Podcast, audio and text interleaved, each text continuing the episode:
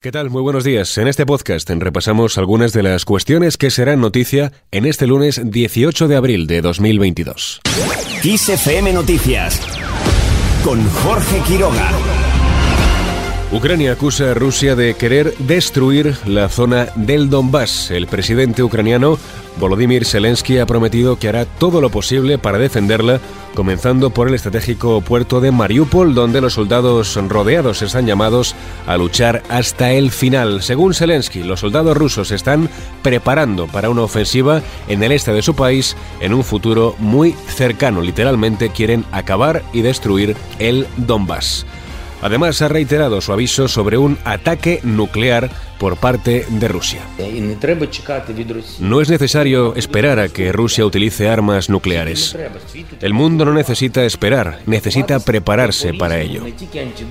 Prepararse de varias maneras, hacer antídotos, refugios, refugios antibombas, pero también hay que hablar con ellos, firmar papeles y presionar su economía de manera que ni siquiera se lo piensen. En paralelo, Zelensky y la directora gerente del FMI analizan la reconstrucción de la posguerra de Ucrania. El presidente ucraniano ha mantenido contacto este domingo con Kristalina Georgieva sobre las finanzas de Ucrania, la estabilidad y la reconstrucción del país tras la guerra. Zelensky busca garantizar la estabilidad de Ucrania y, según dice, la cooperación entre el FMI y Ucrania seguirá siendo fructífera. En clave nacional, los partidos retoman hoy la actividad política tras la Semana Santa. Las ejecutivas de las formaciones vuelven al trabajo tras el parón vacacional que ha dejado en Castilla y León el primer gobierno cerrado entre PP y Vox tras la investidura de su presidente Alfonso Fernández Mañueco. Todo esto en una semana en la que planea la encuesta del CIS, en la que por primera vez PP y Vox superarían en estimación de voto a PSOE y a Unidas Podemos. En el día de ayer, el ministro de Agricultura, Pesca y Alimentación volvió a hacer un llamamiento a la unidad para superar todos los frentes adversos que están afectando directa e indirectamente a España a raíz de la invasión rusa y Luis Plana se refirió también en especial a la coyuntura negativa en un sector tan estratégico como la alimentación. Somos mucho más efectivos y triunfamos cuando nos unimos. Y yo creo que es una lección que se aplica en la historia reciente de España.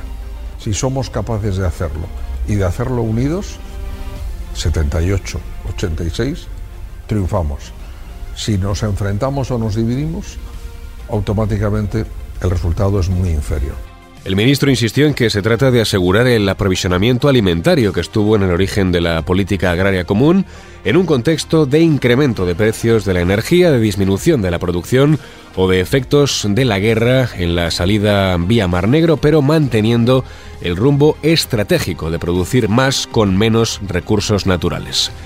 Por otro lado, la Junta Directiva del PP de Galicia se reúne este lunes con la previsión de convocar el Congreso Extraordinario que escogerá al sucesor de Alberto Núñez Feijó como presidente del partido en Galicia. Núñez Feijó, quien renunció como presidente a principios de abril antes de ser elegido para liderar el PP Nacional, intervendrá ante este órgano del partido, así como el secretario general de los populares gallegos, Miguel Tellado. Vamos ahora con otras cuestiones. El precio de la luz sigue bajando. Este lunes su valor medio será de 103,24 euros el megavatio hora, lo que supone un descenso del 7,28% respecto a este domingo. Será además el precio más bajo desde el 27 de diciembre de 2021. El valor máximo de este lunes llegará entre las 9 y las 10 de la noche cuando se pagará a 219,69 euros el megavatio hora. El mínimo de 45 euros se registrará entre las 2 y las 3 de la tarde. Y terminamos con música y un homenaje a la reina Isabel II de Reino Unido.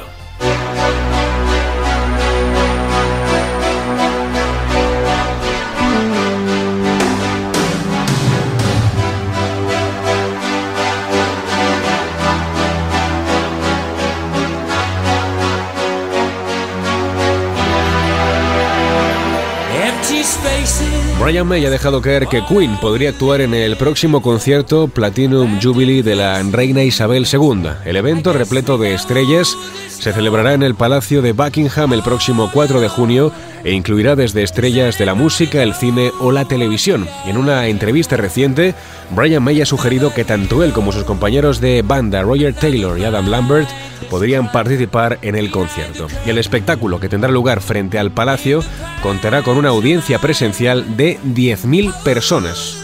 Con esto último lo dejamos. La información vuelve como siempre, puntual y en directo, en los boletines de XFM.